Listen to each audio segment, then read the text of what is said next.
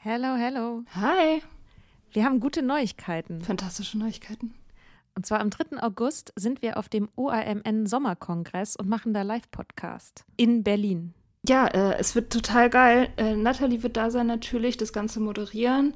Äh, wir werden da sein, Mimi Fiedler wird da sein. Ähm, es gibt Vorträge, es gibt Musik.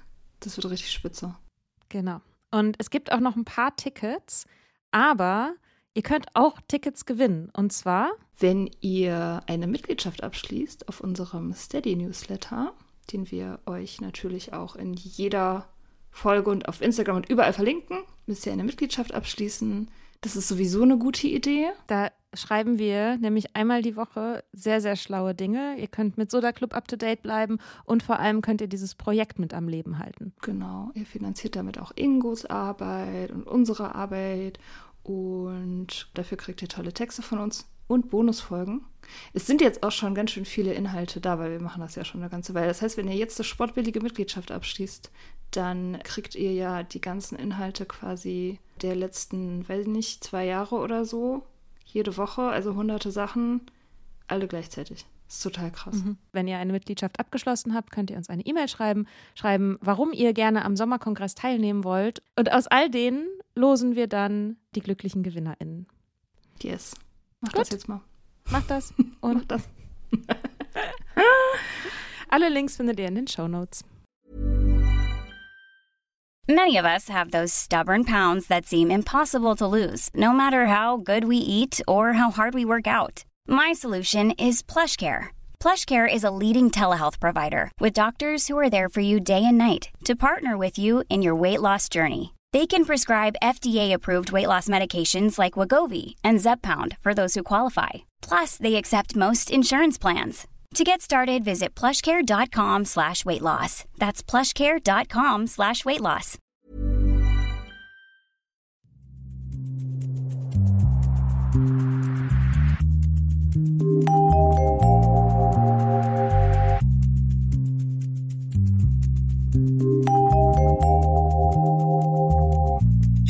Hallo Mia. Du, ich, du, du trinkst ja nicht, ne? Nee, ey, schon seit fast vier Jahren. Echt, boah, krass, ey, das könnte ich ja nicht, ehrlich gesagt. Ja, das dachte Also- ich früher auch immer. Ja, ich meine, ich, ja, ich war, ich merke schon, ich, es ist in letzter Zeit ein bisschen viel. Also es ist vielleicht auch ein bisschen mehr als sonst oder so. Mhm. Aber also ich glaube, au- ganz aufhören würde ich nicht machen. Also weil, also letztendlich geht's ja darum, dass man irgendwie so die, die goldene Mitte findet, ne? Also ich finde ey, voll den Respekt dafür, was du da machst, so, ist echt cool. Aber also ich glaube, für mich wäre es nichts, weil es halt auch, also es geht mir da halt ja auch um Genuss einfach, ne? Mhm. So. Mhm. Ja. Also so einen schönen Wein irgendwie zum Essen oder so bringt ja auch das Aroma quasi im Essen nochmal anders hervor und mhm. da jetzt so ganz drauf zu verzichten, das würde ich nicht machen. Also ich glaube, ein bisschen reduzieren wäre bestimmt mal gut, weil es ist jetzt ja auch nicht, also ein bisschen Wein ist ja auch tatsächlich einfach gesund, ne? Aber man muss dann schon ja auch ein bisschen Mitte halten, so. ja. Ja. Ja, ja, das Gesundheitsrisiko, was ich durch meine Abstinenz ähm, habe, sozusagen, das versuche ich halt durch gutes Essen auszugleichen. und Sport. Ja, es war mir schon auch manchmal ein bisschen Sorge und so, dass ich äh, diesen Wein nicht trinken kann für mein Herz, aber also ähm, sozusagen eine Stunde Sport am Tag gleicht das dann wieder aus. Ja, okay, krass, ja. Das könnte ich ja auch nicht, weil ich ständig verkatert bin, könnte ich Ja. ja nicht ständig Sport, könnte, also Nee, klar, kann ich verstehen. Das Mhm. ist auch, ja, das kostet auch Zeit, auf jeden Fall. Aber sag mal, wie viel hast denn du eigentlich getrunken? Äh, Weniger als du denkst. Viel weniger als du denkst. Okay. Ja. Also meinst du, ich sollte mein Alkoholproblem angehen? Keine Ahnung, wie viel trinkst du so? Ja, also ich trinke halt schon, also ja, halt unter der Woche super selten. Mhm. Also schon, also schon auch manchmal, wenn man sich irgendwie verabredet oder so. Oder manchmal, ich mache mir schon, also kommt schon auch mal vor, dass ich mir irgendwie eine Flasche selber so zu Hause aufmache oder so. Oder man trinkt halt ein Feierabendbier so, ne? Ja. am Wochenende, oh, ja, halt, klar, ne, du gehst halt weg und ähm, so, also weiß ich gar nicht, wie viel ich jetzt, wie viel ich so trinke. kann ich, also kann ich, glaube ich, gar nicht sagen. Ich habe auch noch nie gezählt. Okay. Ja, gut. Also, ich meine, dann scheint dir das ja auch nicht so wichtig zu sein. Dann äh, kannst du ja auch einfach mal eine Pause einlegen. So. Ja, gut, also ja, ich mach da, ich habe das schon auch mal schon mal gemacht, so eine Trinkpause. Okay, und war cool? Ja, hatte ich jetzt kein Problem, aber dann, dann vermisst man es ja auch schon wieder, ne? Also so das, Ja. so immer den, immer den Verzicht, das ist ja irgendwie jetzt auch nichts für mich. Okay. Aber reduzieren, klappt das? Ja, sollte ich mal wieder, sollte ich mal wieder machen, so, ne? Das ist halt ganz, kommt und geht halt in Phasen. Halt gerade ist mal wieder ein bisschen mehr. Okay. Ja, da, aber dann mach doch einfach. Reduzier doch einfach. Naja. ja, sollte, sollte ich, klar, sollte ich machen. Ja, ja, Mhm. klar. Mhm. Okay. Ja, danke fürs Gespräch. Ich will aber nicht. Okay, okay, du willst nicht. Okay. Ja, dann. Ja, wenn du es wirklich nicht willst, dann solltest du einfach weitermachen. Auf Ja, gut.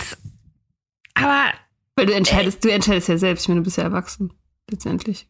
ja, aber ich habe schon manchmal so das Gefühl, irgendwie, dass es vielleicht ein bisschen zu viel ist.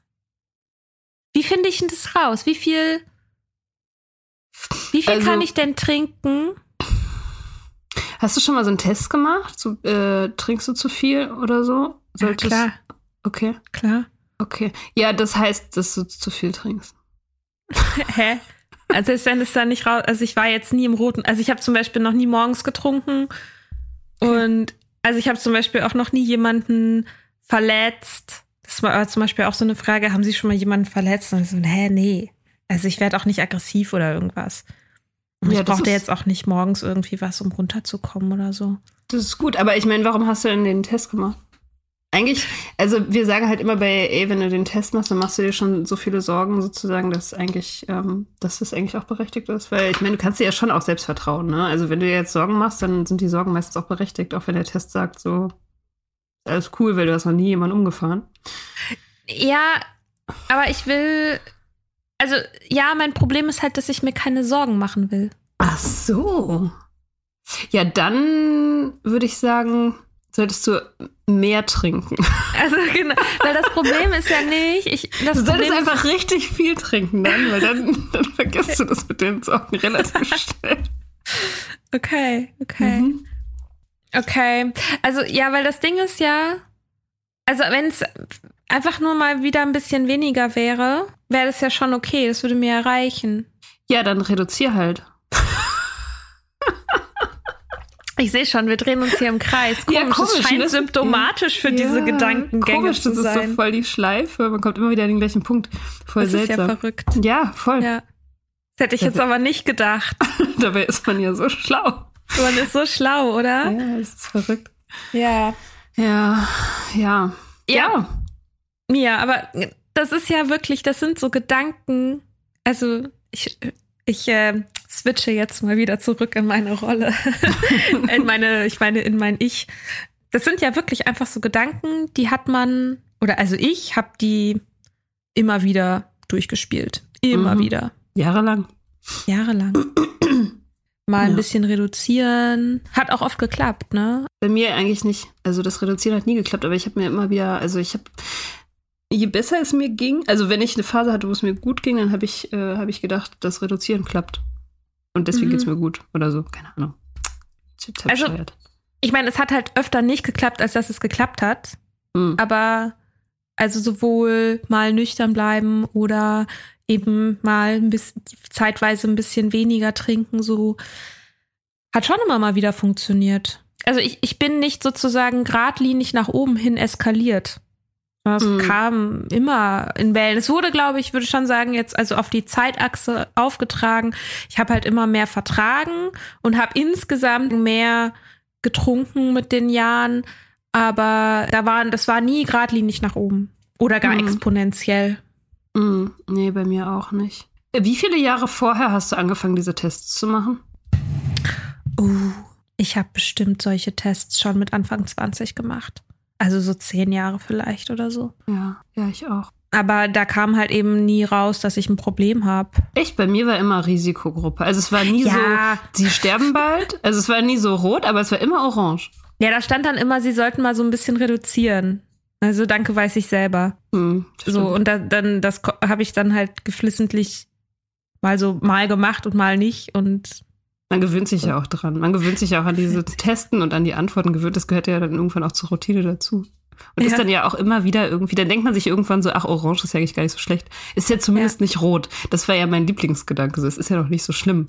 Es könnte ja auch rot sein. Und dann, und dann rot sein. kann kann ja rot sein. Ich meine, Ja. solange ich noch nicht irgendwie ähm, Insekten halluziniere und morgens tr Wodka trinke und so, also ich mir, hallo, voll der Jackpot. Und man kann den Test immer so machen, dass es nicht rot ist. Das Irgend, stimmt. man findet immer einen Weg, eine quasi wahre Antwort zu geben. Ähm, wie war das? Irgendwer hat doch mal geschrieben, irgendeine, ich glaube, eine britische, auch Sober-Autorin, nicht Catherine Gray, ist auch egal, ähm, die äh, mal geschrieben hat, du, du trinkst, trinken sie allein? Und sie meinte, na ja, mein Hund ist halt immer da. Ja, das war die, oh, die ist so toll. Die Amazon-Tante, die äh, Ach so, Christy ja, Coulter. Christy Coulter, ja, Ja. genau. Stimmt, die hat auch so ein geiles Quiz äh, in ihr Buch reingetan. Hm. Ja. Viele Leute denken ja, okay, sie müssten halt einfach erstmal nur reduzieren. Mhm. Und da würde ich jetzt zum Beispiel einfach mal fragen, okay, wie gut hat denn das Reduzieren in der Vergangenheit eigentlich geklappt? Also, ne, klar, klappt mal, aber hat es wirklich irgendwann mal dauerhaft verfangen? So, dass es ein Lebensstil wurde, ne? So. Ja, da, da kommen ja dann auch die Trinkregeln ins Spiel, ne? Reduzieren und Trinkregeln sind ja so krass eng miteinander verknüpft. Es gibt ja Kurse. Es gibt, ich habe damals mich äh, recherchiert, als ich noch getrunken habe, und es gibt halt wirklich so Gruppen, die man sich anschließen kann mit so mit so Büchern, die du kaufen kannst und irgendwelchen Listen, die du kaufen kannst und irgendwelchen Online-Workshops und so moderates Trinken. Und ich glaube, der Fun Fact war ja, dass die die Person, die das erfunden hat, ist irgendeine Amerikanerin, die dann irgendwie ähm, beim Drunk Driving, oh, ist dein Tisch umgefallen? Nee, mein Handy ist auf den Boden gefallen. Ach so, okay. Die beim äh, Drunk Driving dann, ich weiß nicht, ich glaube, gestorben ist, weil sie einen Unfall hatte oder so. Mhm. Also, ja. Naja, gut, das F Ja. Fun Fact ist was anderes, aber it's a Ja, fact. ist ein Mittel. It's just a fact without fun. Unfun Fact. Ja. Ja. Also für die hat es nicht so gut funktioniert. Mm. Ich kenne jetzt ehrlich gesagt keine Zahlen. Ich weiß halt nur, dass es, ich persönlich finde es viel anstrengender, etwas kontrollieren zu wollen, was eigentlich, seien wir mal ehrlich, schon außer Kontrolle geraten ist. Also es wieder einzufangen sozusagen. Wobei natürlich auch für viele Leute der Punkt zu erkennen, dass etwas außer Kontrolle ist, halt auch super spät kommt. Ich glaube, weil eben wir ganz lange das außer Kontrolle als etwas sehen, wo man nicht mehr ohne Alkohol kann. Mhm. Aber der Punkt, also ohne Alkohol nicht mehr zu wollen, der setzt ja schon viel früher an. Ja. Dass man anfängt, eben, dass es sich anfühlt wie ein Verzicht, nicht zu Mhm. trinken. Und dass, wenn man an dem Punkt ist, an dem man das Gefühl hat, oh, ich verzichte jetzt ausnahmsweise mal, aus was für Gründen auch immer, schön, dass das noch klappt. Aber ich glaube, man ist eigentlich schon in einem problematischen Spektrum. Total. Ja. Auf jeden Fall. Ja, das, ähm, genau, dass man sich das Leben ohne Alkohol gar nicht mehr vorstellen kann, das ist ja auch schon ein Kontrollverlust, weil dann hast du ja, dann, dann bist du ja schon begrenzt sozusagen in deinem Handlungsspielraum. Wenn du denkst, so, ich habe nur die Wahl zwischen trinken und nie wieder Spaß haben, da bist du ja schon Mhm. unfrei. So, wenn, wenn dir das Leben so erscheint, dass du Ja. trinken musst, um Spaß zu haben. Das ist ja schon Unfreiheit. Ich habe darüber ja auch mal einen Text geschrieben, über den ich sehr lange nachgedacht habe, der Tanz, über diese Moderationssachen. Und ich finde, in dem Moment, wo man das Gefühl hat, man muss die Kontrolle haben, oder wo man das Gefühl hat, man muss die Kontrolle irgendwie zurückhaben, ist sie ja weg. Also eigentlich in dem Moment, wo, wo du um Kontrolle ringst, hast du sie verloren und dann hast du auch den Beweis, dass du ein Problem hast. So, Mhm. vielleicht nicht verglichen mit anderen Leuten, die schlimmer dran sind, aber auf jeden Fall verglichen mit deinen eigenen Standards. Weil du hast Mhm. ja Leidensdruck und Leidensdruck heißt, du hast offensichtlich, du persönlich hast ein Problem damit, mit deinem Trinken. Und da, also wenn, sobald mir jemand erzählt, der hat auch nur einmal dieses Quiz gemacht, würde ich immer sagen, so, okay, du qualifizierst. So, als Mhm. Kandidat für vielleicht mal aufhören. Und dann ist es Ja. ja auch so, wenn es dir, wenn, wenn du so Probleme damit hast, aufzuhören und wirklich auf, also wirklich aufzuhören, nicht nur jetzt so, ich höre jetzt mal zwei Wochen auf, um mir selber zu beweisen, dass ich aufhören kann, sondern einfach den Gedanken auch mal zulassen, dass man ohne Alkohol leben kann. Wenn das wirklich so ein Problem ist, dann, ja, dann, dann solltest du es erst recht sein lassen. Oder? Also, ne? Das ist halt immer so diese Pattsituation. Leute, die sich diese ganzen Fragen nicht stellen, die sind safe. Aber es sind auch wirklich die einzigen Leute. Leute, die darüber nicht nachdenken. Leute, die take it or leave it, die es einfach sein lassen können und auch vergessen können, wann sie das letzte Mal einen Drink hatten, ob das vor vier Wochen oder vier Monaten war. Solche Leute. Die sind Ja. safe. Die nicht darüber nachdenken, die nicht auf die Idee kommen, so einen Podcast zu hören, die nicht auf die Idee kommen, so einen Quiz zu machen, die einfach darüber nicht nachdenken, weil es ihnen egal ist. Die sind safe. Die nicht wissen, ob sie Alkohol im Haus haben oder nicht. Mhm. Ja. Die nicht wissen, die nicht checken, wie viel die anderen trinken oder nicht trinken, denen das nicht auffällt, die nicht nachfragen, wenn jemand nicht trinkt, weil sie das gar nicht sehen. So. Die nicht die ähm, Trinkgeschwindigkeit der anderen im Blick behalten, um selber nicht aufzufallen. Ja, die nicht darüber nachdenken, ob sie irgendwo hingehen, wo es keine Drinks gibt, weil das vielleicht langweilig oder, keine Ahnung, verstörend sein könnte oder so. Und ich würde auch sagen, Leute, die sich nicht so abschießen, dass sie den ganzen nächsten Tag völlig im Arsch sind. Ja, Leute, die aufhören, wenn sie ein bisschen beschwipst sind und dann umsteigen auf Cola oder so. Gott. Leute, und wenn man zu den Leuten gehört, die solche Leute einfach nicht verstehen können, denen, denen das vorkommt wie so ein Alien auf der Erde, dann sei, ist man in diesem Podcast richtig. Ja. Herzlich willkommen. Welcome. Ich habe mal mit Luca, mit meinem, mit einem Freund, ein nüchterner Freund, äh, geredet und der hat mir völlig entgeistert erzählt, dass seine Fußballkumpels, mit denen er immer Fußball spielt, dass die sich teilweise ein kleines Bier teilen nach dem Training. Und meinte, sie teilen sich das. Und der, und der Gesichtsausdruck war so, du kannst es nicht glauben. Teilen ein Wozu kleines machen die Bier. Erwachsene Männer.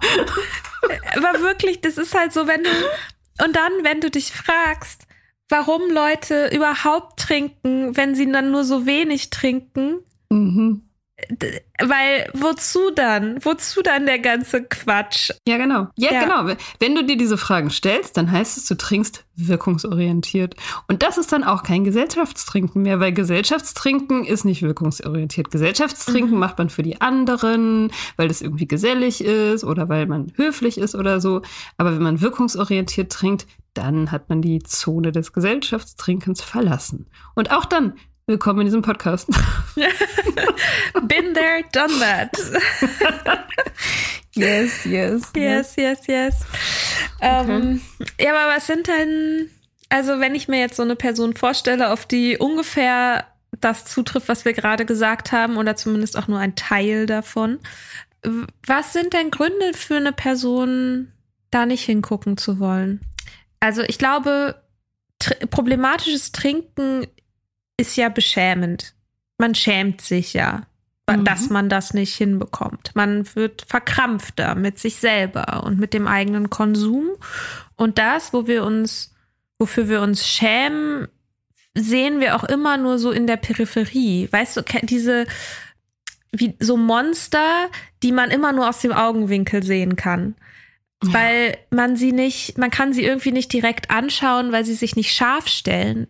Und ich glaube, so ähnlich ist es mit dem Trinken. Deswegen weiß man, dass man ein Problem hat, aber gleichzeitig weiß man es nicht, weil es immer nur so an, in der Peripherie der eigenen, des eigenen Blicks stattfindet. Mhm. Mhm. Und dann ist halt die Frage, was erzählt man sich, um da nicht hingucken zu wollen? Und ich glaube, darum geht es letztendlich in dieser Folge auch, oder? Ja.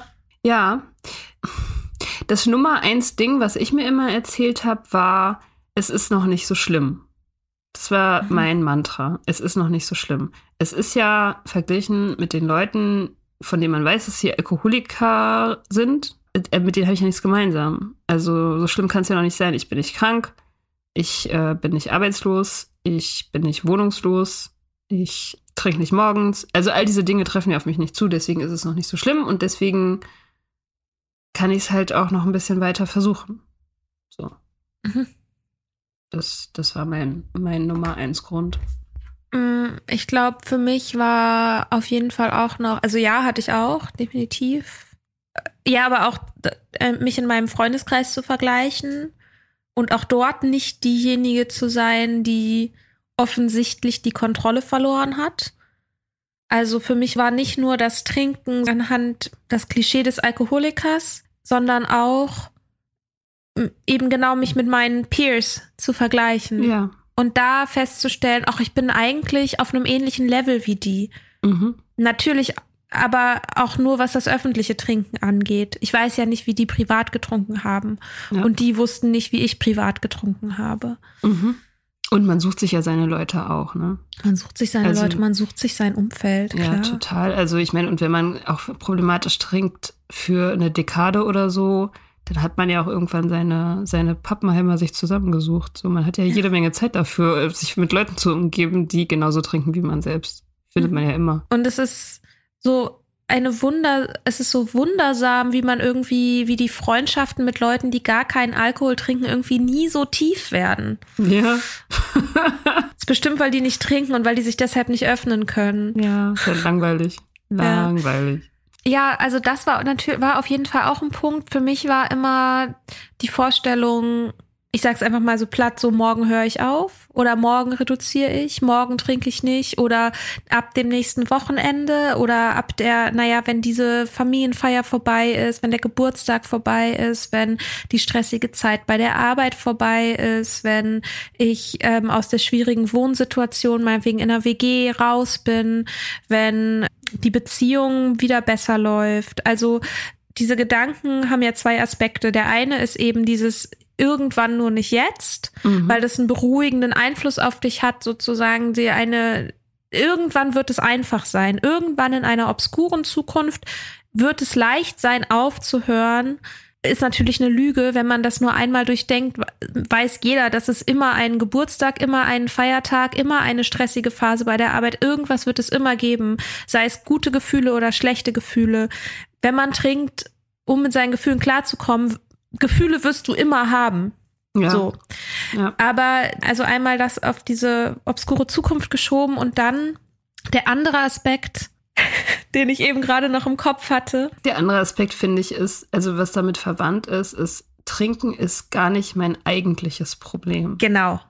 Ganz Mhm. genau. Wenn ich erstmal die Therapie gemacht habe. Wenn ich erstmal diesen Typen verlassen habe. Ja, wenn, wenn das Projekt XY richtig gut läuft, dann habe ich gar keine Zeit oder kein Bedürfnis mehr. Mhm. Wenn ich erstmal eine Sportroutine etabliert habe, dann werde ich gar nicht Oh, mehr wollen. ja. Dann werde ich gar nicht mehr trinken wollen, weil ich so fit bin und mich so gut fühle. Ja, wenn ich erstmal regelmäßig Yoga mache. Und nicht mehr so depressiv bin, weil ich gut schlafen kann. Dann wird es einfach von mir abfallen, dieses Problem. Ja, wenn ich erstmal diese, diese Panikattacken und diese Depression in den Griff bekommen habe, die irgendwie so auf so eine komische Art und Weise unter meinem ganzen Leben entlang strömt und Ja. irgendwie immer so da ist, diese komische Schwere, dieses Mhm. oft so traurig sein, wenn das erstmal weg ist. Weil mit dem Alkohol kann es ja nichts zu tun haben. Nein, nein, nein. Nee, nein, nein, ich trinke das ja, um damit klarzukommen. Ja, genau, das ist maximal ein Symptom. Das Trinken ist maximal ein Symptom. Eigentlich ist mein Problem ein Kindheitstrauma und daher kommt halt auch das Trinken so und deswegen äh, werde ich erstmal mein Trauma besiegen und dann das Trinken. Naja, das geht dann halt mit weg, sozusagen. Das, äh, ich meine nicht, dass ich dann aufhöre oder so, sondern dann kann ich normal trinken. Genau. Weil dann bin ich ja normal. Ja. Oh, ich will, ich wäre so gern normal, um Ja. genau so trinken zu können wie alle anderen. Mhm. Ja, und daran arbeite ich jetzt. Ja, sehr hart. Ich habe das ja, ich habe, also ich habe das natürlich gemacht jahrelang. Ich habe auch in einer Therapie, kann sein, dass ich es in einer anderen Folge schon mal erzählt habe, dass ich äh, die eine Verhaltenstherapie angefangen habe, weil ich so eine Angststörung hatte. Und die hatte so einen Fragebogen, wo man eintragen soll, was man so normalerweise so trinkt. Und da habe ich relativ wahrheitsgemäß das angegeben und habe aber quasi gesagt, so, das war in einer Phase, wo ich gerade nüchtern war. Ich hatte ich gerade eine nüchterne Phase, die sogar ein paar Monate, glaube ich, war. Mhm. Und ich gesagt habe, na ja, ja, ich habe ein bisschen zu viel getrunken, aber jetzt habe ich es ja sozusagen unter Kontrolle und trinke jetzt nicht mehr. Und da hat die Therapeutin zu mir gesagt, das ist gut, weil wenn sie sich die Mengen so anguckt, dann spricht es nicht dafür, dass ich eine Person bin, die sich mit ihrem Inneren auseinandersetzen will. Und das heißt, es war wichtig, dass ich aufgehört habe. Hat aber, unter, hat aber auch dazu geführt, dass ich dieser Therapeutin nicht gesagt habe, als ich wieder angefangen habe. Mhm. Weil ich dachte, dann verstößt die mich. Ja. Die ist aber auch nicht auf den Gedanken gekommen, nochmal nachzufragen. Mhm. Also die hatte die wahrheitsgemäßen Angaben von einer sehr regelmäßigen Trinkerin damals schon. Halt so im Studium, haben ja alle viel getrunken, haha. Ja. Ist nicht auf den Gedanken gekommen, das irgendwie nochmal zu thematisieren, warum ich so viel getrunken habe, ob ich weiterhin nüchtern bin, ob ich in irgendwie dieser Art und Weise, ob ich da eine Unterstützung bräuchte. Da, auf den Gedanken ist die nicht gekommen. Und ich habe es ihr dann verschwiegen, Hm. weil ich Angst hatte, dass sie die Therapie abbricht. Hm. Und das, ja, das ist total scheiße, weil eben Trinken ist eben nicht nur ein Symptom, sondern das macht was mit dir. Ja, also es kann irgendwann mal ein Symptom gewesen sein in grauer Vorzeit. Das ist durchaus denkbar. Aber irgendwann, also wenn man es wenn man's nur straight genug verfolgt, dann wird es irgendwann eine der Ursachen. Also da kann man, kann man absolut sicher sein. So, das, das ist einfach vorprogrammiert. Da gibt es überhaupt gar keine andere Entwicklung. Es wird nicht einfach irgendwann harmlos. Also Tre Abhängigkeit funktioniert so nicht. Es ist nicht so, dass je mehr du trinkst, desto größer wird die Wahrscheinlichkeit, dass es irgendwann weniger wird und dass es harmlos wird und dass, es, dass du weniger Verlangen hast oder so. Das ist nicht, wie Abhängigkeit funktioniert. Nein, nein. Es wird mehr. Es wird schlimmer. Es wird nicht besser. Das war ein Gedanke, der ähm, mir, der mir irgendwie, ich weiß nicht, ob der mir damals schon geholfen hat, keine Ahnung. Aber das wusste ich auf jeden Fall damals schon auf irgendeiner Ebene, dass es nicht besser wird. Dass es jetzt gerade diese Gedanken, die ich habe, diese Sorgen und dieses Rumgezerre und so, das ist so das Beste, wie ich mich fühlen kann. Und in der Zukunft, in einer Woche, einem Monat oder einem Jahr, wird es nicht besser sein. Ich kann glücklich sein, wenn es nicht schlimmer geworden ist. Das ist aber unwahrscheinlich. Wahrscheinlicher ist, dass es schlimmer wird. Und vor allem ist es wichtig, welche Zeiträume mich, man sich dafür setzt, weil du kannst das Gefühl haben, dass es von einem Monat zum nächsten vielleicht mal besser geworden ist, aber guck dir das in einem Jahr nochmal an oder in Mhm. zwei Jahren. Eben, dass es genau diese, dieses Missverständnis, was in Bezug auf Abhängigkeit bei so vielen besteht und was auch bei mir bestanden hat ganz lange, ist, man denkt Abhängigkeit als etwas, was linear ist. Mm, Und es ist es nicht. mm, So. Und deswegen wird es immer Phasen geben, in denen man damit besser klarkommt als in anderen. Aber die Grundbewegung ist immer nach unten. ja, auf jeden Fall. Das ist auch. Oh, das war das zweite, was ich runtergeworfen habe. Zweite Telefon. Das war äh, mein äh, Controller. mein Ja, PlayStation Controller. Ja, und was hast du noch aufgeschrieben? Ich will ein normales Leben. Ich habe mal in der Bar gearbeitet, ähm, in meiner Bar, wo ich Tagesschichten gemacht habe. Da habe ich eine, eine Kollegin gehabt, die nicht getrunken hat und auch sonst keine Drogen genommen hat. Die war straight. Und das fand ich damals schon faszinierend. Ach, solche Leute. Mhm. Mhm. Also wenn man sowas besonders faszinierend findet und äh, alles darüber hinausfinden will, hinausfinden? herausfinden will, Ja. dann ähm, deutet es auch darauf hin, dass man sich damit sehr viel beschäftigt, aka möglicherweise irgendwie ein Problem damit hat. Mhm. Nur so am Rande. Egal, auf jeden Fall, die ähm, trank nicht und, und hat, äh, hat mir erzählt, dass es ist, weil sie früher mal richtig auf die Kacke gehauen hat. Also sie war so Anfang 30, in ihren 20ern hat sie halt, war sie halt wild und hat dann aufgehört mit allem. Und die hat mir dann eines Tages erzählt, dass sie eine Therapeutin hat, die ihr geraten hat, wieder anzufangen mit Trinken, um ein bisschen mehr Normalität in ihrem Leben herzustellen. What the fuck? What? What? Ja. Was? Das eine meiner Lieblingsanekdoten. Oh mein Die fand Gott. das lustig, ne? Also sie meinte, hä, hä, ja, keine Ahnung. Die stand da total drüber und hat sich da keine Ja. Gedanken drüber, aber, aber ich fand das damals schon völlig unmöglich. Ich dachte, what? Und dann natürlich habe ich auch manchmal gedacht, so, naja, ich meine, wenn es Psychologin ist, weißt du, dann wird die das schon wissen. Das ist natürlich kompletter Bullshit, ne? Nur wenn man Psychologin ist, heißt es nicht, dass man irgendwie ähm, normaler Mensch ist, der Ja. einen gesunden Menschenverstand hat. Offensichtlich. Offensichtlich. Das ist der Beweis. Ja, aber das zeigt auch, dass total viele Leute der Überzeugung sind, ähm, dass man halt ohne Alkohol kein normales Leben führen kann. Und das war für mich nun auch, also jetzt gerade natürlich in dieser Barzeit, da war das noch viel extremer, aber auch danach, als ich schon viel normaler gelebt habe, im Sinne von andere Jobs und so, ähm, habe ich immer noch gedacht, das Leben ist nicht normal, wenn man keinen Alkohol trinkt. Dann kann man nicht normal feiern, man kann nicht normal mit Leuten zusammen sein, man kann nicht normal tiefsinnige Gespräche führen. Das dachte ich alles. So. Und ich dachte, das ist eben der Preis, den ich zahle für die Normalität, muss ich mich halt vergiften. Ist halt die Frage, was ist denn eigentlich normal, ne? Mhm. Du hast das mal so schön auf den Punkt gebracht in einer Folge, die man hier auch gut empfehlen kann. Und zwar, glaube ich, das war eine der frühen Wie viel Alkohol ist normal? Glaube ich. Ja, guck. Äh, ja, ist eine gute Folge, Ja. die man sich zu diesem Thema auch anhören kann. Und da hast du, glaube ich, gesagt, Alkohol trinken ist nicht normal, es ist normalisiert. Stimmt. Ja. Und das ist eine, finde ich, richtig, richtig gute Unterscheidung, weil natürlich bestimmte Dinge sind in unserer Gesellschaft normalisiert. Das heißt aber nicht, dass wir sie machen müssen. Mhm. Bloß weil es normalisiert ist, dass es Männer und Frauen gibt, binäre Geschlechter, heißt es nicht, dass man sich unbedingt daran halten muss. ja. So. Bloß weil es normalisiert ist, Fleisch zu essen, heißt es nicht, dass man das tun muss. Mhm. Also es gibt viele Dinge, das kann man für sich selber vielleicht auch mal durchgehen, wie, wie viele Dinge man tut oder nicht tut, die eben normalisiert sind in der Gesellschaft. Mhm. Und ob es einem vielleicht sogar auch in manchen Dingen, ob es einen auch mit Stolz erfüllt, sich gegen etwas zu richten, was normalisiert ist. Und wo, wo man für sich selber entschieden hat, nö, will ich nicht.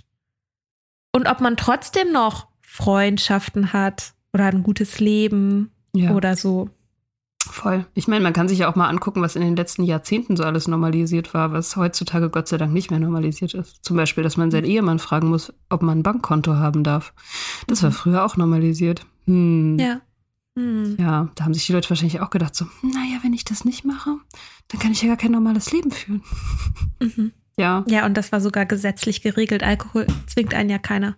Also Stimmt. gesetzlich jetzt. Ja, stimmt. Ne? Also Mhm. ja, früh heiraten, Haus kaufen, Kinder kriegen. Mhm. Volles Brett normalisiert. Ja, ja. Machen auch jetzt viele nicht mehr. Mhm. Ja, und, und wenn man das, wenn man die Drogen anführt, dann kann man auch sagen, ich meine, Zigaretten waren halt zum Beispiel in den 60er Jahren auch noch viel normalisierter. Also da war Rauchen, auch gerade unter Männern, unter Frauen eigentlich nicht so, aber unter Männern war das auch sehr normalisiert. man raucht. Und was man sich dann fragen kann, ist, wo man den Alkoholkonsum in seinem eigenen Leben so normalisiert hat, dass einem das eben nicht mehr, dass man sich das nicht mehr vorstellen kann, wie man zum Beispiel, und das war wirklich auch ein Gedanke, den ich hatte, so lange, was machen die Leute abends, wenn die nicht saufen? Was macht man abends? Wenn man von der Arbeit kommt, man ist kaputt. Was macht man dann? So, ich habe das richtig gemerkt bei mir, dass ich irgendwann ver verlernt habe, einfach so zu sein. ja. Und das ist schon, ich sag mal so, schon ein bisschen ziemlich sehr doll Red Flag. aber das- sehr toll, ja. Aber das äh, wusste, wusste ich auch eigentlich. Also Ja. war mir schon klar, dass das irgendwie, mh, ich habe das aber dann immer so ausgedrückt, so, hm, ja, ich hätte gerne irgendwie so eine produktive Abendbeschäftigung oder so, ähm, damit ich nicht Leuten erzählen muss, dass ich fast jeden Abend trinke. Aber äh, dasselbe gilt ja für, wenn man ins Flugzeug steigt und im Flieger noch einen Drink trinkt oder wenn man sich mit Freunden trifft abends oder wenn man ähm, zu einem Essen eingeladen ist und es gibt Wein oder so, wenn man sich da nicht vorstellen kann, so richtig, wie das dann sein soll, wenn man das ablehnt oder das einfach nicht macht, dann hat man es in seinem Leben halt sehr stark normalisiert. Ja. Und dann muss man an, dann kann, man kann aber sozusagen anderes Normal wieder lernen. Ja, und es ist auch, also wenn man sich ein bisschen bemüht, ich meine, gut, das ist jetzt nichts für, keine Ahnung, als Tipp für Leute, die es die es noch gar nicht ausprobieren oder so, aber man, man findet mit der Zeit jede Menge Menschen, die das nicht normalisiert haben und für die das im Gegenteil total normal ist, zusammen Tee zu trinken, abends oder oder irgendwas anderes zu machen. Ja. Als trinken. Also das ist richtig, richtig doll normal für ganz viele Leute. Mhm. Nicht für deine Freunde, aber für andere Leute. Auch zu, zum Teil sehr nette Leute. ja, voll nette Ja. Leute. Ja. Okay, also das Ich will ein normales Leben Argument zieht nicht. Was ist das nächste Argument? Das nächste ist, es ist zu schwer. Ich schaffe das sowieso nicht. Hm. Es ist zu schwer aufzuhören, habe schon so oft geschafft. Äh, schon so oft geschafft, freudscher Versprecher. Ich habe schon so oft versucht und äh, es klappt irgendwie nicht und deswegen klappt es halt offensichtlich nicht. Ich höre jetzt auf, das zu versuchen. Hm. Nüchternheit ist was für die anderen, aber nicht für mich. Ja. Deswegen sind ja auch die Menschen so faszinierend, die es geschafft haben. Mhm. Deswegen werden sie auf einer Party irgendwo, wenn man mitbekommt, jemand trinkt gar keinen Alkohol. Deswegen muss man da die Nähe suchen und nachfragen oder immer wieder rüberschielen, weil das irgendwie, weil die eine magische Qualität haben, Ja, die man selber nicht hat. ja, ja, stimmt. Stimmt, das ist wirklich so, ne? Die, die Leute, die gar nicht trinken, das, ich fand die auch immer so elegant. Ja, So super elegant mit ihrem Wasser irgendwie und dann so, nee, ich trinke nicht. Und ich dachte mir so, was, du trinkst nicht. What? Oh mein Gott. Oh, crazy. Wie machst du das? Ja. ja. hm. Ja, good news. Es ist überhaupt nicht schwer, aufzuhören zu trinken. Ist gar nicht schwer. Es ist halt ähm, voll die krasse Arbeit und so und, und voll der krasse life-changing Shit. Aber schwer ist es nun eigentlich nicht, oder? Nee, Nee. geht eigentlich. Nee, geht. Geht, geht voll, kann man machen. Ähm, natürlich gehen damit Sachen einher, ne? Also es sind, ich glaube, da, und der erste Schritt ist ja dahin zu gucken, was man nicht angucken will. Das, was nur in der Peri das Monster, was nur in der Peripherie sichtbar ist. Und dahin zu schauen, das ist der allererste Schritt. Und es bringt einen aber nicht um. Das ist nicht so, das ist nicht so schlimm eigentlich. Mhm. Ja, wir können jetzt vielleicht nicht die ganze Folge darüber machen, was man dann noch alles macht, aber es gibt die Ressourcen und es gibt die Community. Und wenn man sich da anfängt damit zu beschäftigen, dann tut sich da so eine ganz spannende neue Welt auf, wo Leute über Gefühle reden und wo man nicht alleine ist. Ja. So. Ja, das ist so, man, also bei mir war das auch damals immer so, ich, ähm, ich dachte, ich will das nicht genug. Das war immer so mein, mein Gedanken, meine Patt-Situation, die ich mit mir selber hatte. Ich dachte, ja, ich will das schon und ich weiß, das ist alles scheiße und ich habe all die Informationen und ich mache mir auch eigentlich nichts mehr vor, aber ich will das nicht genug, um die Kraft aufzubringen, das zu machen. Mhm. Und wie ich das umschifft habe, war, ich habe aufgehört, es wollen zu wollen.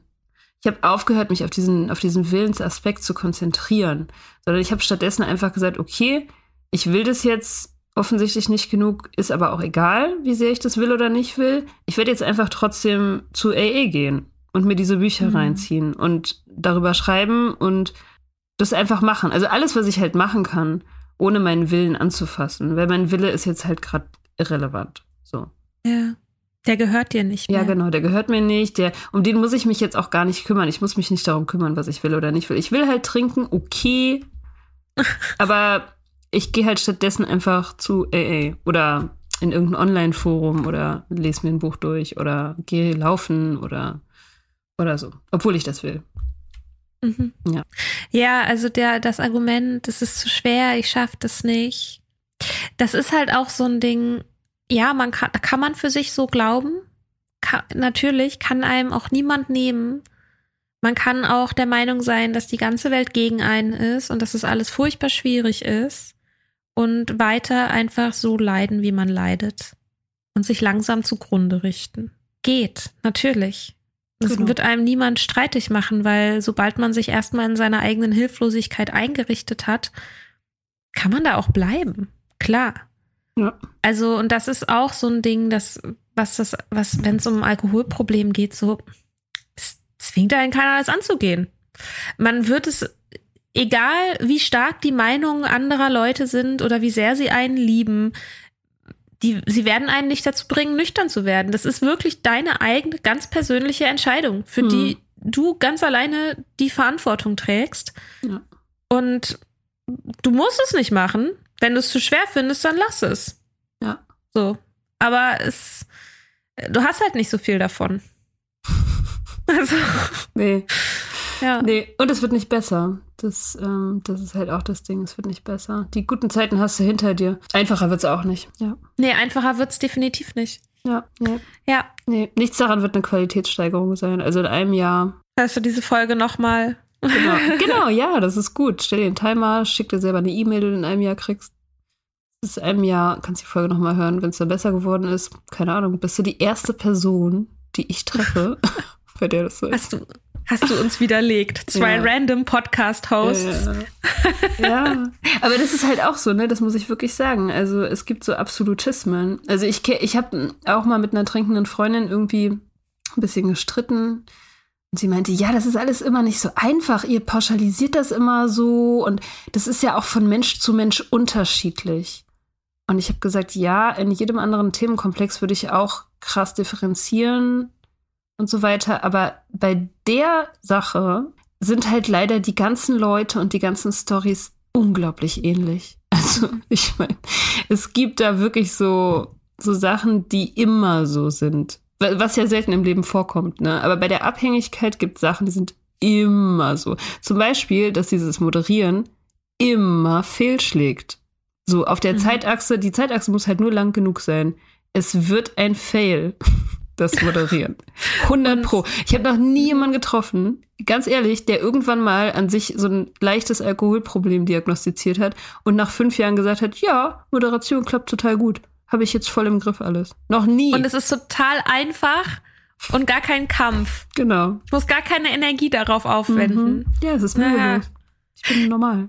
Jetzt. Das ist halt wirklich für mich auch und das ist wieder der, der nächste Punkt, dieses Al Nüchternsein ist schwierig oder schwer. Ich finde, Nüchternsein ist viel einfacher als zu trinken. Ja. Klar war es am Anfang irgendwie auch tough, ja. Also sich umzu, also du änderst dich, du musst dich halt irgendwie auch ein bisschen verändern. Du musst irgendwie neue Strategien entwickeln, wie du mit Druck oder mit Stress oder mit Langeweile oder mit Gefühlen umgehst, so. Ja ist das, klar, ist das irgendwie was, was man lernen muss. Mhm. Und das ist auch manchmal schwierig.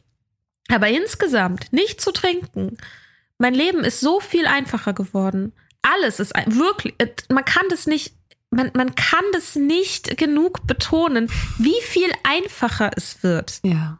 Wenn man es einfach lässt, ja. wenn man dieses ganze Ziehen und Zerren einfach lässt, mhm. wenn man nicht die ganze Zeit diese diese kognitive Dissonanz mit sich selbst verhandelt zwischen ich will mehr trinken und ich will weniger trinken. Mhm. Ich wünschte, ich könnte immer nur besoffen sein. Wenn man mich lassen würde, wäre ich das, wenn es nicht irgendwie schädlich wäre oder so. Und fuck, fuck, fuck, ich muss irgendwie weniger trinken. Es muss weniger sein, ich muss reduzieren, ich muss das irgendwie in den Griff bekommen. Diese mentale Dissonanz, dieses Ziehen und Zerren, das nicht mehr zu machen, macht so viel Energie frei für so geile Sachen. Mhm. Und es ist so einfach. Es wird so einfach. Ja, auf jeden Fall. Es wird super einfach. Und äh, es ist ja, da gibt es ja diesen Spruch, es ist leichter, eine Regel zu 100% zu befolgen als zu 99%, ne? Oder wie ja. ist der Spruch? Ja, doch. Ja, ist ja egal, aber ja. Ja, es ist halt, das ist, es gibt dann halt nur noch eine, nur noch eine Sache. Du musst nur noch eine Sache machen, nicht 100, sondern nur noch ja. eine. Das ist mega. All die Trinkregeln immer ein Glas Wasser dazwischen, mhm. nicht vor 16.30 Uhr, ähm, nicht während der Woche, nicht morgens. nur leichtes Zeug, kein Schnaps mehr. All diese, all diese Regeln, die nie funktioniert haben, musst du nur ersetzen durch eine einzige. Und die ist einfach nicht, nicht mehr. Ja. Nicht trinken. Ja, ja, voll.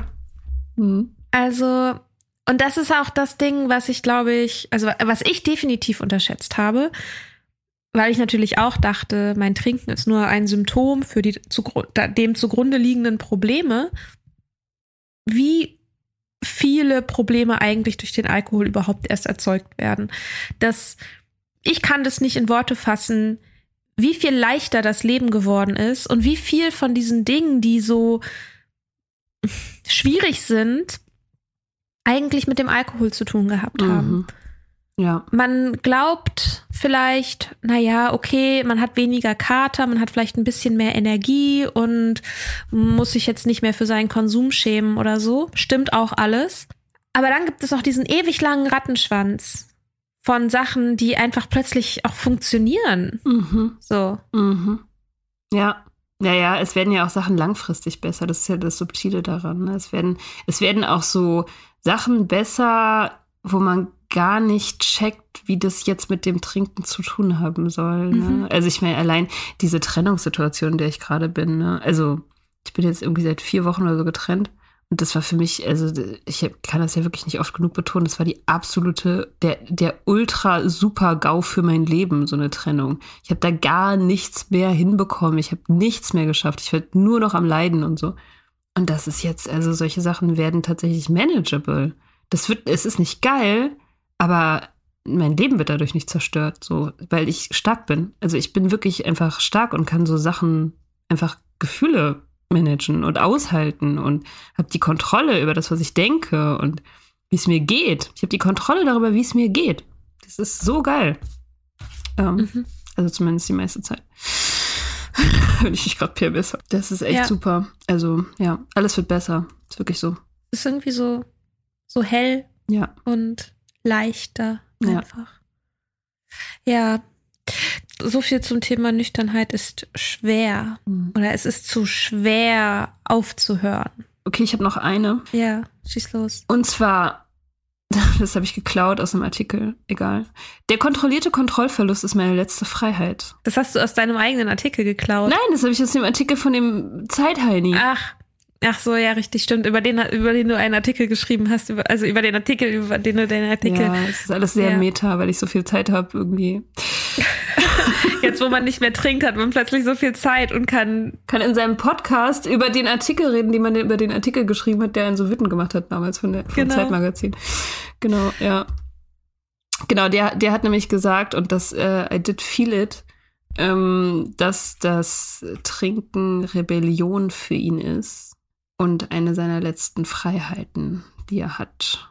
Also das hat mich deswegen halt auch so wütend gemacht, weil ich mich daran erinnert habe, dass ich das damals ja auch irgendwie so gesehen habe. Also das ist letztendlich eine Romantisierung. Ne? Es setzt sozusagen Trinken gleich mit einem coolen, unangepassten Lifestyle. Also ja, genau. Die Rebellion gegen die Verwertungslogik, Mhm. die spätkapitalistische. Mhm.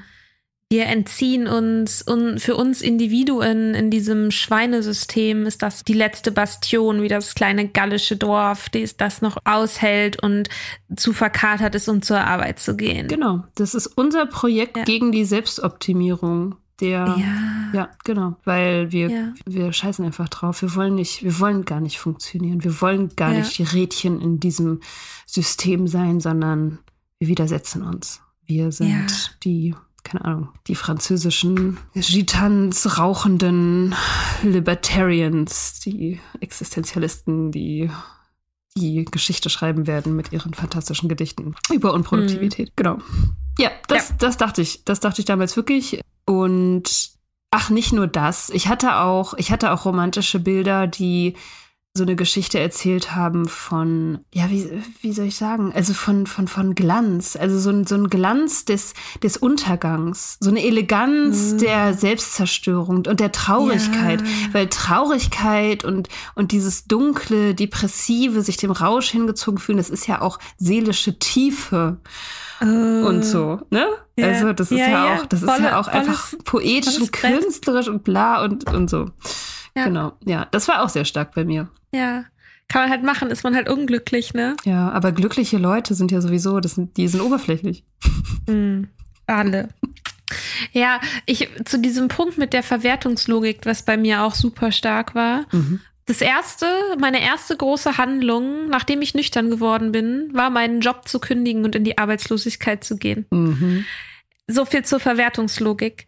Und das war die Voraussetzung, nüchtern zu sein, war die Voraussetzung dafür, diesen Job zu kündigen, weil ich das anders gar nicht geschafft hätte, so für mich selber einzustehen. Und ich musste diesen Job kündigen, um meine Nüchternheit zu schützen, weil ich in einem Job war, weil ich in einem Rät, weil ich ein Rädchen in einem Getriebe war, was mir nicht gut getan hat. Und ich habe getrunken, um in mein eigenes Leben zu passen, das mir zu klein geworden ist. Und ich glaube, dass wir, dass ganz, ganz viele von uns sich das Trinken verkaufen als etwas, was wir machen, um zu rebellieren, Aber dass, wenn das unsere einzige Form oder unsere hauptsächliche Form der Rebellion ist, dann heißt es eigentlich, dass wir nicht mehr in unser eigenes Leben passen, dass es uns zu klein geworden ist. Und das bedeutet, dass wir was Grundlegendes ändern müssen. Und die erste Voraussetzung dafür ist nüchtern zu werden, weil dann hat man die Klarheit, sowohl in den Gedanken als auch in den Gefühlen, zu checken, was man überhaupt eigentlich braucht und was eigentlich das Problem ist. Und man hat den Mut und das Rückgrat, auch grundlegende Veränderungen machen zu können. Mhm. Das heißt, es ist eigentlich genau andersrum. Und wenn es jetzt um Rebellion geht, da muss man sich nur mal angucken, was uns Alkohollobby alles so an Ideen verkaufen will. Wenn man, wenn man meint, man richtet sich hier mit seiner Rebellion gegen, diese, gegen den Spätkapitalismus, dann muss man sich nur mal angucken, was erzählt uns eigentlich der fucking Spätkapitalismus darüber, was Alkohol für uns macht. Ja. So. Freiheit. Und dann, Alkohol und wenn man Freiheit. dann noch ernsthaft behaupten könnte, dass das irgendwie eine Form von Rebellion ist, sich dieses Gesöff die ganze Zeit reinzuziehen mhm. und den tollen, schönen, wunderbaren, romantischen Ideen anzuhängen von Freiheit auf einem fucking Boot oder wo auch immer irgendwelche Bier Bierwerbung so stattfindet oder an der Nordseeküste mit so einem Typen, der so in den Sand kippt, so, ah, keine Termine. Ja, fuck you, ganz ehrlich. Also das, sich das als Rebellion zu verkaufen, was mhm. für eine Lüge das ist. Ja. Ja, und allein äh, gemessen an der Tatsache, dass hier nun fast alle erwachsenen Leute in Deutschland Alkohol trinken. Also gegen wen glaubt man denn da zu rebellieren? Man ist ja keine Minderheit. Also hallo, dann ist die, die dicke, fette Mehrheit so der, ich meine, oh Gott, ich bin gerade in Bayern, Alter. Ich bin in Nürnberg ausgestiegen. Das erste, was ich gesehen habe am Bahnhof, wirklich, es hat sechs Minuten gedauert. Ich habe noch eine Nachricht geschrieben an meine Freundin. Sechs Minuten hat es gedauert, bis ich die ersten Besoffenen in Lederhosen gesehen habe hm. am Bahnhof von Nürnberg. Also ja, krasse ist, Rebellen. Ne? Da ist nichts mit, ja, genau. Uh, ja, Oktoberfest. Ja, ja, auch alles richtig krasse Rebellen gegen das System. Mhm. Ja. ja, und was ist mit der Romantisierung? Tiefsinnigkeit durch Trinken? So ein bisschen dieser, auch der Spruch in Bezug auf Zigaretten, ne? You don't want a cigarette, you want a moment. Mhm. Diese Romantisierung dient ja letztendlich, die Abhängigkeit zu stabilisieren. Das ist ja, das sind die, das, die Romantisierung ist nichts weiter als der Stützpfeiler, sich selber seine eigene Abhängigkeit zu verkaufen. Ja. Und man kann halt ohne. Man kann halt, wenn man diese, wenn man, das ist tatsächlich auch ein guter erster Schritt, anzufangen, sich diese Romantisierung anzugucken und nach und nach diese Stützpfeiler mal wegzukicken mhm. und dann mal gucken, wie es dann um die eigene Abhängigkeit steht, was dann eigentlich noch übrig bleibt, wenn man feststellt, naja, vielleicht hätte Hemingway noch ein Buch mehr geschrieben, wenn er sich nicht zu Tode gesoffen hätte. Und vielleicht ist die eigene Traurigkeit gar nicht so schön.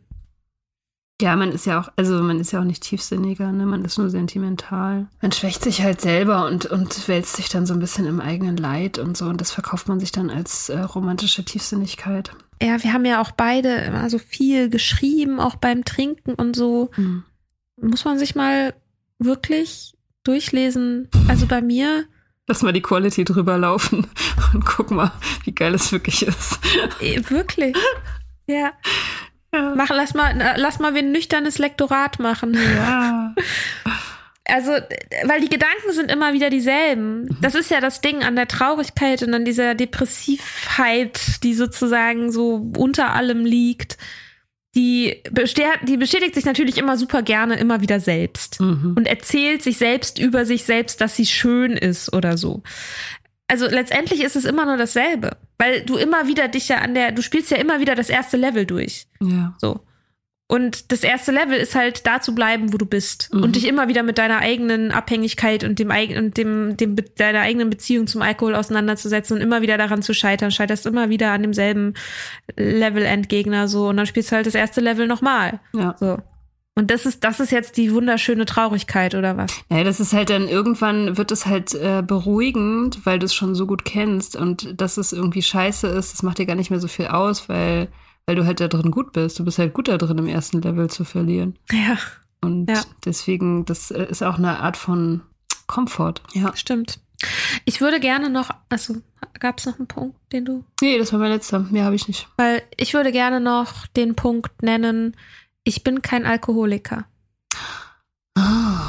Ja. Was sagst du denn dazu, wenn ich sage, ah, ich habe irgendwie so ein, hm, denk so, ah, mit meinem Alkoholkonsum, naja, weiß ich nicht so genau. Ich bin kein Alkoholiker. Ja, ich würde sagen, was würde ich denn sagen? Boah, ich habe das lange nicht mehr erlebt, dieses Gespräch. Äh, ich würde eigentlich sagen, ich glaube gar nicht daran, dass es Alkoholiker gibt. Also, was ist denn ein Alkoholiker? Wie, Na, das ist jemand, der die Kontrolle über seinen Alkoholkonsum verloren hat. Okay. Ja, dann haben wir Oder? wieder das Gespräch, was wir am Anfang hatten. Ne? Dann haben wir wieder, ja, was, dann, okay, du hast die Kontrolle noch, dann hör doch mal, hör doch einfach auf. So, wenn du die Kontrolle hast, dann ist es ja ganz einfach. Dann sagst du wieder, ich will aber nicht. Und dann sagen wir dann wieder, sage ich, ich bin ja kein Alkoholiker, also muss ich auch nicht aufhören. ja genau, dann, und dann sage ich wieder, dann hör halt nicht auf. Und dann sagst du wieder, ja, ich würde aber gerne weniger. Und dann sage ich wieder, ja, aber wieso schaffst du das nicht? Du hast doch die Kontrolle, dann trink doch einfach weniger. Das ist das Problem. Wenn, du- wenn du sowieso die Kontrolle hast und alles cool ist, what, what the fuck is your problem? Ja. Ja. Und dann haben wir wieder dieses Schleifengespräch. Und ich glaube, dass die Frage danach, bin ich Alkoholiker, haben wir übrigens auch eine Folge zugemacht, Hm. ist ein Strohmann.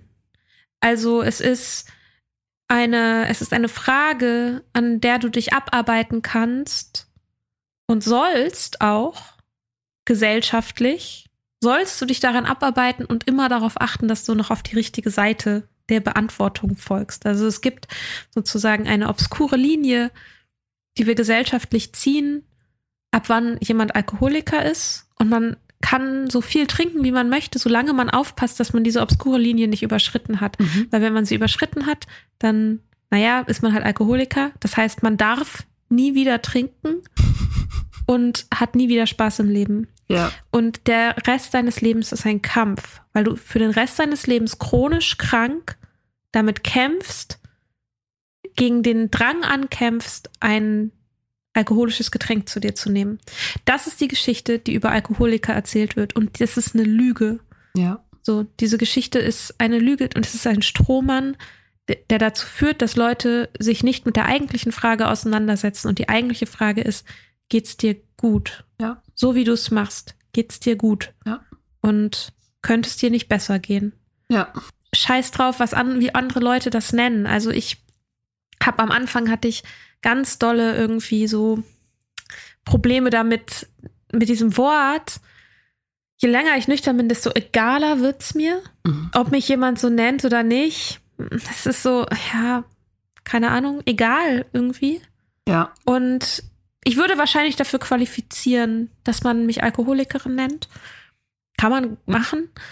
Aber ich betrachte mich nicht als chronisch krank und ich kämpfe nicht jeden Tag mit mir selbst gegen den Drink. Mhm. Nee. Oh Gott, stell mal vor. Ja, aber das glaubt man doch. Wenn man einmal angefangen hat, ständig trinken zu wollen, dann glaubt man, dass dieses Bedürfnis nicht weggeht. Und das heißt, man lässt dann nur noch den Drink weg, aber das Bedürfnis bleibt. Das Mhm. ist doch das, was man glaubt. Ja. Und das stimmt einfach nicht, weil das Bedürfnis wird irgendwann weggehen. Ja. Es wird vielleicht Momente geben, die schwierig sind, die irgendwie tricky oder tough sind oder was auch immer, ja.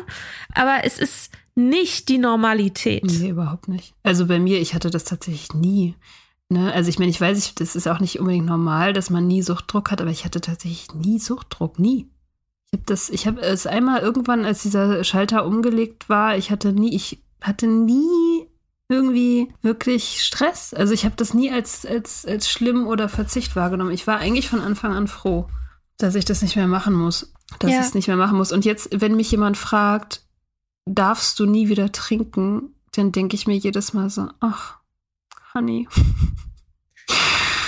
darfst du, darfst du nie wieder verschimmelten Joghurt essen eigentlich? Das muss doch schrecklich sein. nie wieder, noch nicht Ja. mal bei einer Party. So ist das dann. einer, nicht mal zu einer besonderen Gelegenheit Nee. verschimmelten Joghurt. ja, das ist doch Nee. grauenvoll. Ja, Ja. aber du machst das super. Du machst es einfach richtig gut, so wie du die, dich anstrengst, diesen verschimmelten Joghurt tagtäglich aus deinem Leben zu verbannen. Ja. Joghurtoholiker. Ja, ja, ja, genau. Ja, und also diese Alkoholikerfrage, bin ich Alkoholiker, das ist wie, wie so eine Karotte, ne? Ich habe gerade dieses Bild von so einer Karotte und so einem Esel, der die Karotte immer haben will und die geht aber immer weiter weg. So ist es mit dem Mhm. Alkoholikerbegriff ja auch. Ja, Es geht ja immer darum, Alkoholiker ist eigentlich nur das Synonym für jemanden, der so schlimm dran, also der noch viel schlimmer dran ist als du.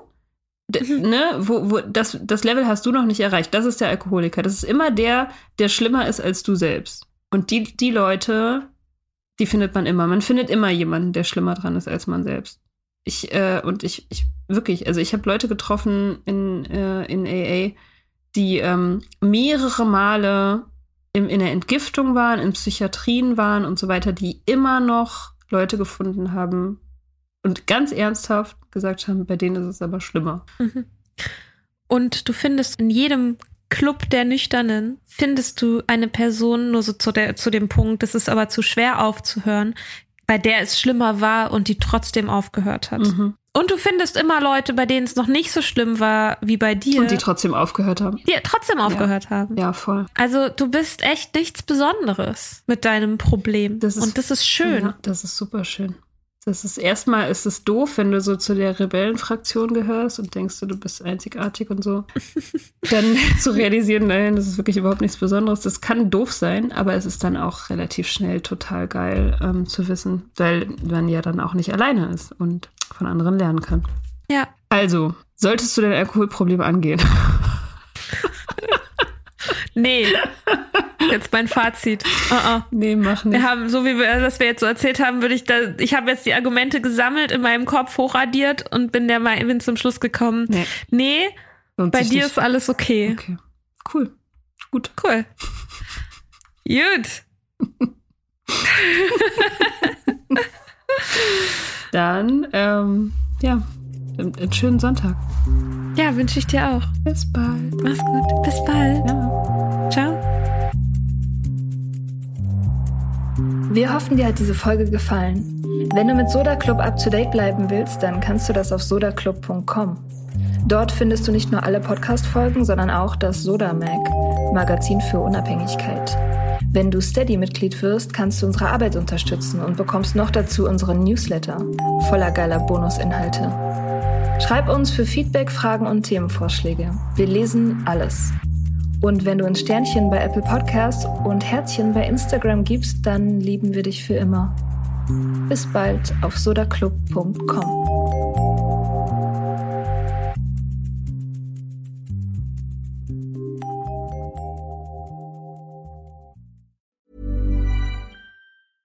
Cool fact a crocodile can't stick out its tongue. Also, you can get health insurance for a month or just under a year in some states. United Healthcare short term insurance plans, underwritten by Golden Rule Insurance Company, offer flexible, budget friendly coverage for you. Learn more at uh1.com.